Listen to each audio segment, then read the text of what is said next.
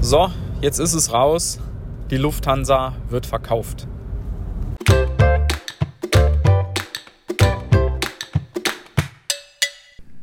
Hallo und herzlich willkommen zum 136. Börsengelaberer. Also, es gibt Neuigkeiten von Lufthansa bzw. von den Erben des Großaktionärs Thiele.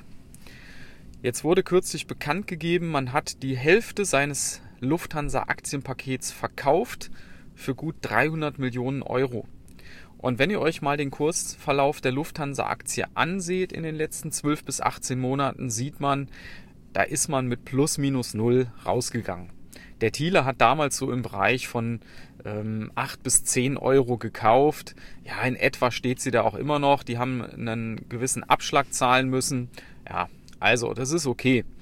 Das würde dem Thiele meiner Meinung nach natürlich nicht gefallen, weil er zum einen gesagt hat, er mag die Lufthansa und er möchte sie langfristig begleiten, auch in maßgeblicher Position. Es war ja damals auch die Rede, dass er einen Aufsichtsratssitz angestrebt hat.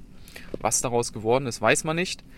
Und da stellt sich ja jetzt die Frage, warum haben seine Erben doch so kurz nach seinem Tod das Ganze halbiert. Das hat aus meiner Sicht zwei Gründe.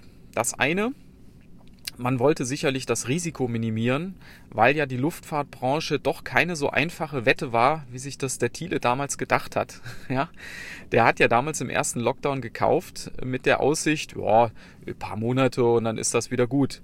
Ja, aber das wird sich doch noch länger hinziehen und ob das Tourismusgeschäft je wieder auf dieses Niveau zurückkommt, wo es mal war, ist auch fraglich. Also Risiko minimieren, aber gleichzeitig denke ich mal, möchte man auch von dem möglichen Aufschwung noch profitieren. Deshalb hat man ja die Hälfte noch behalten. Man hätte ja auch alles verkaufen können. Ja, das ist also der eine Grund. Und der andere Grund, das war in der früheren Podcast-Folge zu Lufthansa schon mal Thema, sind die Kosten für den Antritt des Erbes. Und zwar hat man da ja eine horrende Erbschaftssteuer zu, zu zahlen.